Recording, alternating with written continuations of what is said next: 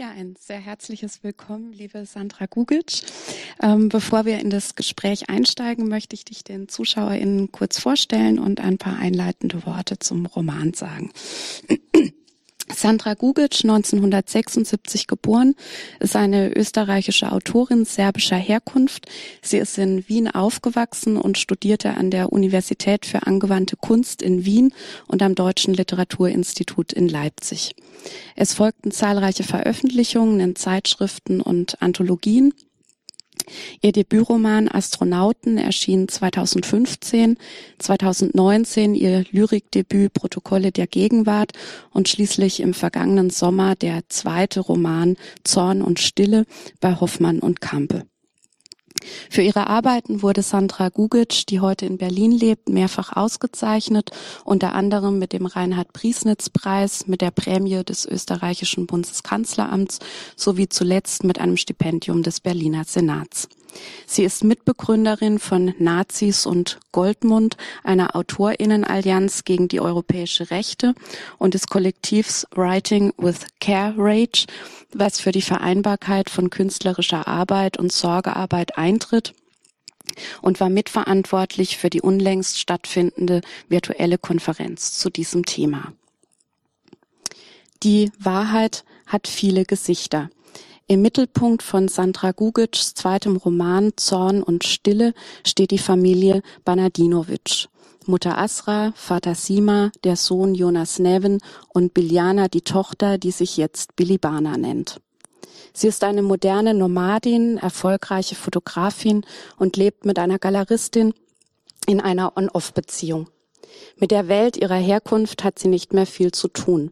Sie stammt aus einer Gastarbeiterfamilie. Die Eltern sind Ende der 1970er Jahre aus dem damaligen Jugoslawien nach Wien gekommen und haben sich mühsam eine Existenz aufgebaut. Billys Freiheitsvorstellungen sind andere. Mit 17 reist sie von zu Hause aus, bricht mit ihrer Familie gar den Kontakt zu ihrem geliebten Bruder Jonas Neven. Der macht sich später auch davon, im Glauben, irgendwo in Serbien sein wahres Ich zu finden und gilt seither als verschollen. Nun ist der Vater gestorben und Billy unterwegs nach Belgrad, wo er bestattet werden will. Eine erste Zusammenkunft der Familie, die nur noch aus Mutter und Tochter besteht, seit Jahren. Es geht um Zugehörigkeit und Integration, um Identität und einem Leben zwischen zwei Welten. Und natürlich spielt die Geschichte Jugoslawiens dabei eine besondere Rolle.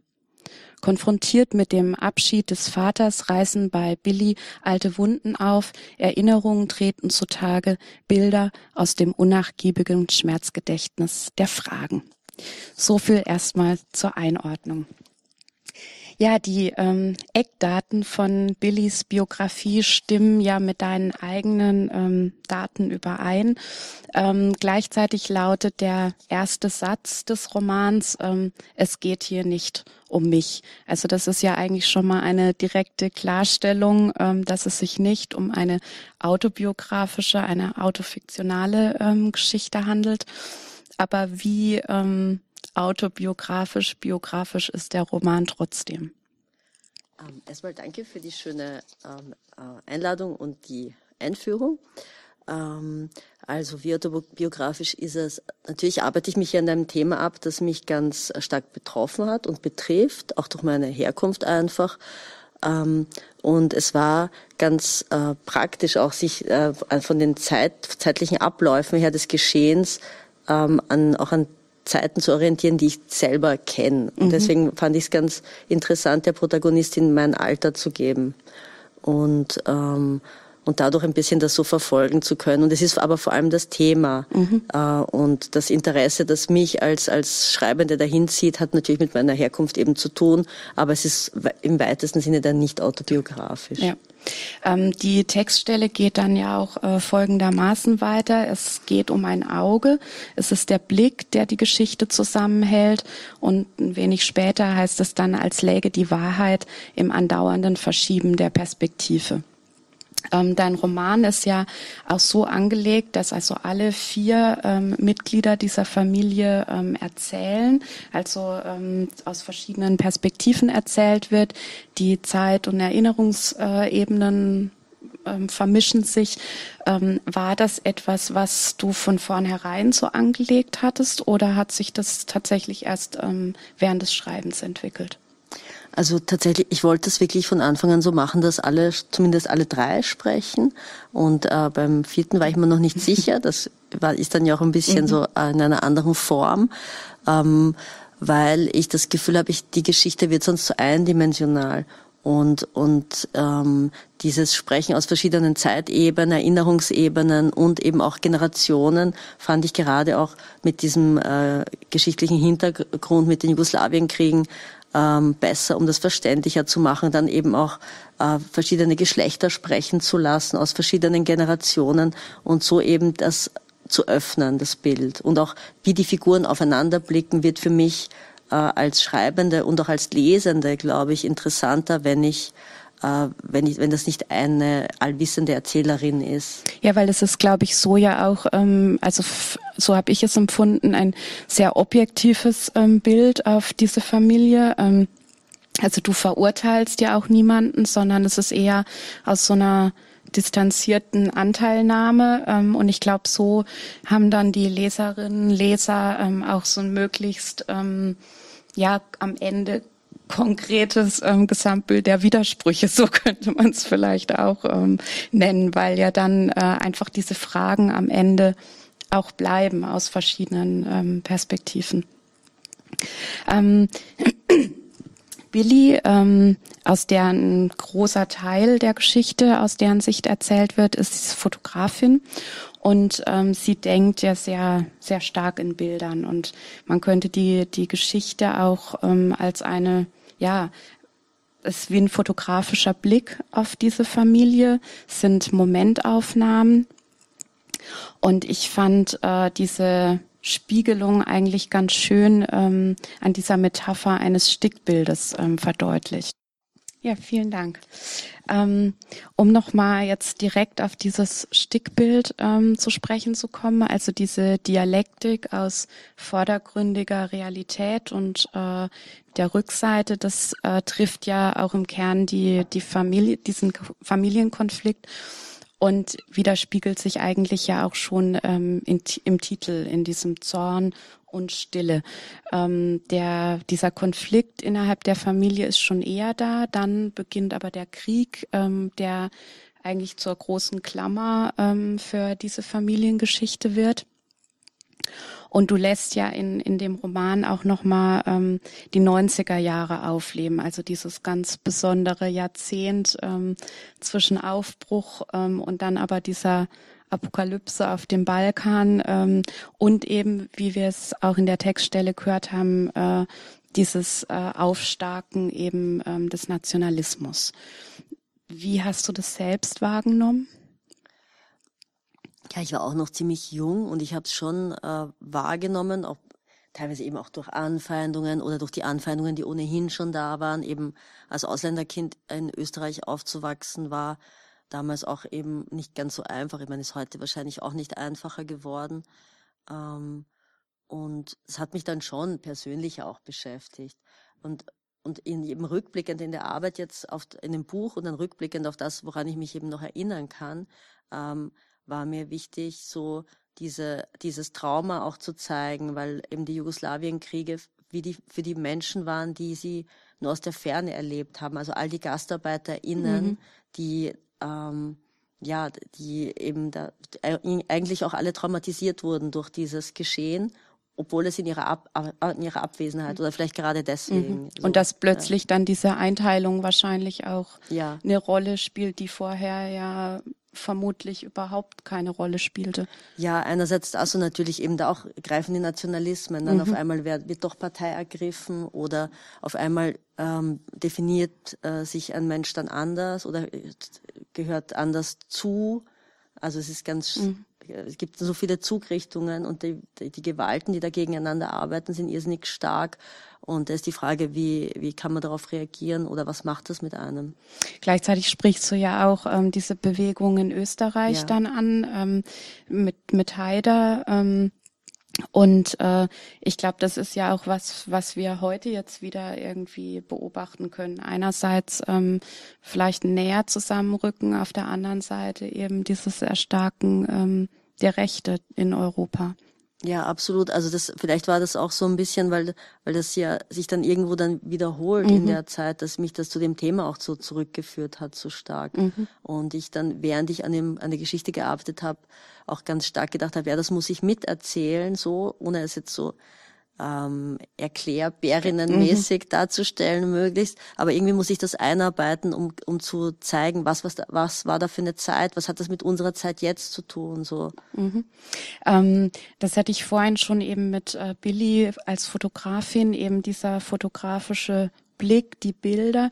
Es ist ja auch ähm, ganz oft so, dass Bilder ähm, vor den Dialog sogar treten. Ähm, bist du denn jemand, die auch stark in Bildern denkt, wenn du schreibst?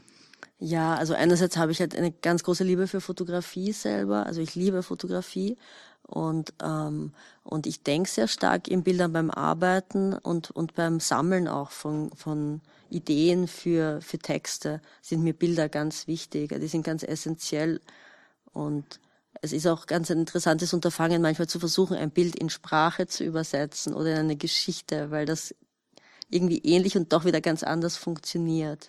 Und du ähm, schaffst es ja in dem Roman auch, dass du wirklich sehr kunstvoll diese Metaphern oder Bilder dann immer am Ende ähm, wieder zusammenführst, ähm, dass sich etwas, was sich am Anfang ähm, auftut, dann am Ende wieder auflöst. Ist das denn ein Prozess beim Schreiben, der gewollt ist. Also natürlich, aber ähm, dass es manchmal ähm, auch äh, erst beim Schreiben du merkst, ja, jetzt bin ich da auf dem Weg ähm, oder vielleicht sogar erst bei der Überarbeitung. Ähm. Also ich bin, ich bin jetzt beim Schreiben nicht äh, so, dass ich ganz stark vorkonstruiere. Ich weiß ungefähr, was ich machen will und ungefähr, was passieren soll und dann dann arbeitet das aber dann einfach auch so ein bisschen während des Schreibens. Und dann ergeben sich manche Dinge gut und manchmal habe ich schon das Gefühl, das muss ich da jetzt setzen oder dieses Bild muss ich wiederholen, damit es wirklich eindrücklich ist, damit es verständlich ist oder am Schluss gucke ich dann, wo muss ich die Fäden zusammenführen, mhm. gerade wenn ich mehrere Figuren habe, um das so zu fassen. Aber es ist oft, also es ist eher im Überarbeiten, es mhm. ist nicht im ersten Schritt so. Weil eben die, die Fotos werden ja am Ende sogar in diesen Tagebuchaufzeichnungen des Bruders ähm, ja quasi selbst zu Datenträgern wieder ähm, durch die Schrift dann manifestiert. Ähm, schauen wir uns vielleicht die Familie noch mal ähm, etwas genauer an. Ähm, also die die Eltern, die sind ja mit Sehnsüchten, ähm, Wünschen nach Wien gekommen und ähm, die Kinder fangen dann an zu rebellieren, Fragen zu stellen. Ähm, und dazu würde ich dich bitten, jetzt die zweite Textpassage vorzulesen. Sehr gern. Ähm, genau, die spielt eben 1999, weil wir uns ja auch ein bisschen in der Zeit bewegen. Und das ist äh, quasi zu der Zeit, wo eben die NATO ähm, äh, Belgrad bombardiert hat. Und da gibt's eben eine Interaktion mit dem Sohn zwischen Vater und Sohn. Das ist die, äh, die eine Stelle, in der eben Sima, der Vater, erzählt. Dankeschön. Ja, die Eltern, die klammern sich ja einerseits sehr an die Vergangenheit. Ähm, in Wien wollen sie aber auf keinen Fall irgendwie anecken. Also sie sind sehr angepasst. Ähm, die Kinder hingegen ähm, fangen an, Fragen zu stellen. Ähm, aber ist es denn nicht ähm, auch ein Privileg dieser in dem Fall jetzt zweiten Generation, dass sie überhaupt durch diese Plackerei der Eltern, diese Schufterei überhaupt diesen Raum bekommen, diese Fragen zu stellen? Ja, ganz eindeutig, ganz eindeutig. Und ähm, die die Protagonistin, die Billy, hat dann auch ein, hat, ein, kommt da auch mehr hin, das zu verstehen. Aber trotzdem, äh, glaube ich, gelingt es ihr nicht vollständig alles andere so zu verzeihen, was sie eben ihren, ihren Eltern vorwirft oder was sie, was sie eben da als Fehler sieht mhm. in dem, in dem Werden von ihren Eltern. Und gleichzeitig sind die sich so ähnlich, also in den Ursprungssehnsüchten, weil ja die Eltern als sehr junge Menschen auch äh, weggehen und, und irgendwie leben wollen vor allem und dann aber in, in dieses, in dieses Rad hineinkommen aus Funktionieren, Arbeiten, Geld heranschaffen und immer irgendwie sich zurechtfinden in einer fremden und teilweise auch feindlichen Welt eben. Und ja, es ist ein großes Privileg, das die Kinder haben. Ähm, ganz interessant ist das ja eigentlich auch eben bei der, wie die Geschichte angelegt ist, ähm, dass eben Billy aus dieser Ich-Perspektive und die Mutter, ähm, deren Kapitel, ähm, also da geht es äh, um ein Gespräch mit einer Journalistin auch. Und diese Journalistin fragt dann die Mutter, ähm, sie erzählen mir jetzt oder sagt zu ihr, sie erzählen mir jetzt ihre Geschichte, ohne einmal ich zu sagen. Wie kann man ein Leben erzählen, ohne ich zu sagen? Und das ist ja auch ein bisschen sinnbildlich für diese Generation von Frauen, ähm, also die, die in einer patriarchal geprägten Welt äh, lebt, die, die eigentlich ja nur die Träume von, von Frauen begräbt. Ähm, war dieses Kapitel, was ja auch sehr, sehr eng fast ist, steht es irgendwie symbolisch auch dafür? Ja, äh, ja, es, es, es war schon, also nicht in der Intention, wie ich es geschrieben habe, aber es hat sich immer mehr dahin bewegt, dass ich gemerkt habe, ich muss bisschen diese, diese Generation ausleuchten und verständlich zu machen, warum macht sich diese Frau, die halt auch ein irrsinniges Potenzial und eine irrsinnige Kraft hat, eigentlich so klein. Und wie, wie kam es dazu, so die Frage zu stellen, wie passiert das? Wie passiert das mit Frauen? Warum passiert das in der Gesellschaft damals und teilweise ja immer noch, auf anderen Ebenen vielleicht, manchmal auch auf den gleichen? Und das fand ich ganz wichtig. Ja, weil eben bei den, gerade bei den äh, Frauenfiguren, jetzt Billy und die Mutter, eben, da denkt man ja manchmal auch, die sind sich eigentlich gar nicht so unähnlich, ähm, aber sie gehen oder die Wege sind für sie halt anders irgendwie auch vorgezeichnet. Ja, und auch ganz stark, also bei der Mutterfigur ist ja auch ganz stark diese äh, die, die angelernte, durch die Gesellschaft angelernte Feindschaft anderen Frauen mhm. gegenüber. Also dieses sich nicht verschwestern können, sich nicht wohlgesinnt oder Komplizin sein können, weil das so ähm, entfernt worden ist aus dem, aus dem System im Kopf mhm, ja. Äh, von Anfang an. Das ist nicht, wird als nicht möglich so. Und gleichzeitig wiederum ihre Mutter, die ja eigentlich auch ähm, ursprünglich eher unangepasst war und sich dann aber auch durch diese Welt, äh, diese Dorfwelt, ja dann äh, da hat irgendwie reinpressen lassen. Ja, komplett und oft halt eben gerade auch durch die durch die Mutterschaft, mhm. also dass die Mutterschaft oft so ein Bruch ist, wo dann alles, was vorher irgendwie erreicht worden ist vielleicht oder oder so möglich war an, an Rebellion, dann wieder komplett verschwindet, weil weil für nichts anderes mehr Kraft übrig mhm. bleibt. Mhm. Ähm, am Ende des Romans, der ja auch wieder in, in starkem Bezug zu dem Prolog ähm, steht, stellt ja ähm, Billy dann eben auch fest, also dass es diese eine Lesart ähm, der Vergangenheit irgendwie auch gar nicht geben kann. Also dass man nie alle Fragen wird beantworten können. Ähm, und wir dürfen ja irgendwie auch nicht aufhören, unbequeme Fragen zu stellen. Ist dir das auch ähm, so ein politisches Anliegen, also wie, wie so ein Appell?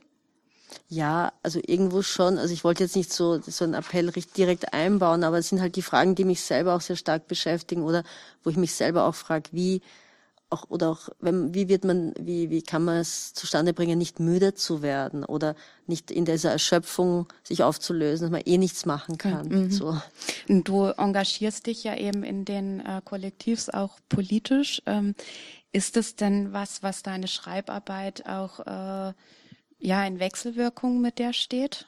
Also dass sich das eine mit dem anderen irgendwie bedingt? Ich glaube, es, es, es hat es tatsächlich so bereichert, weil ähm, ich habe ein bisschen später, also ich habe zuerst geschrieben und dann später mich erst quasi wirklich, also um das Wort zu hören, getraut, mich politisch zu äußern, weil das auch so was war, wo ich immer so, also es immer so das im, im Hinterkopf hatte, dieses eben so, ich bin das Arbeiterkind, ich habe ja noch gar nicht, ich weiß ja gar nicht so viel und so und dann aber gesehen habe, ja, aber ich weiß schon viel, ich habe meine Perspektive, ich kann auch viel lesen, ich kann viel recherchieren und ich kann da auch weiter reingehen. Also sich auch es wagen, sich äußern zu dürfen, auch wenn man das Gefühl hat, äh, man macht das aus seiner, über die Grenzen seiner Klasse sozusagen mhm. hinaus oder aus der Klasse, aus der man hineingeboren ist, weil diese Klassen existieren ja nach wie vor und sind in den Köpfen drin und so. Und da musste ich mich erst so freischreiben und auch da trauen. Und die Kollektivarbeit hat mir dabei auch geholfen, da äh, mehr mich raus, äh, einfach rausgehen zu müssen. Mhm. Und natürlich die politische Dringlichkeit. Mhm. So, wenn man so das, wenn das Gefühl so stark wird, ja, ich kann jetzt, ich kann schon noch nur Gedichte über Blumen schreiben, aber vielleicht kann ich es doch nicht. also muss man für sich selber entscheiden. Man darf niemand zwingen, jetzt, finde ich, künstlerisch so und so zu agieren, aber für mich ist es mhm. essentiell. Also dein äh, Debüt ist 2015 ähm, erschienen, ähm, dann eben im vergangenen Jahr der zweite Roman ähm, Astronauten wurde von der Kritik ähm, sehr gewürdigt. Ähm, wie schwer war dann ähm, der zweite Roman? Also würdest du sagen, es ist was dran an dieser Bürde? Jetzt war bei dir auch noch der Fall, dass ähm, ein Verlagswechsel ähm, dazwischen lag, was sicherlich ja auch nochmal andere Umstände mit sich bringt. Ähm, oder ist der zweite, der schwierige zweite Roman eine Erfindung des Buchmarkts? Ich weiß es nicht. Ich glaube, jeder Roman ist schwierig. Ich glaube, der dritte wird auch schwierig. also ich habe mich jetzt auch gar nicht so. Ich, ich habe zwar, ich habe schon positive Kritik begonnen, aber ich habe jetzt nicht das Gefühl gehabt, ich habe so, ähm, dass ich irgendwas nicht mehr er erreichen könnte mhm. oder so. Es ging eher drum. Es geht immer bei jedem Buch eher drum, was kann ich das erzählen? Wie kann ich das erzählen? Das ist halt der größte Kampf. Und dann damit irgendwann nach außen, dass man damit irgendwann nach außen gehen will oder muss oder kann, ist irgendwie gut aber das Kampf, der größte Kampf ist, glaube ich, am Text. Mhm. So. Und dazwischen hast du ja eben diesen ähm, Gedichtband veröffentlicht. Ähm, wie unterscheidet sich denn das Schreiben oder unterscheidet sich das überhaupt? Es unterscheidet sich schon. Tatsächlich fällt es mir manchmal leichter, Gedichte zu schreiben als Prosa.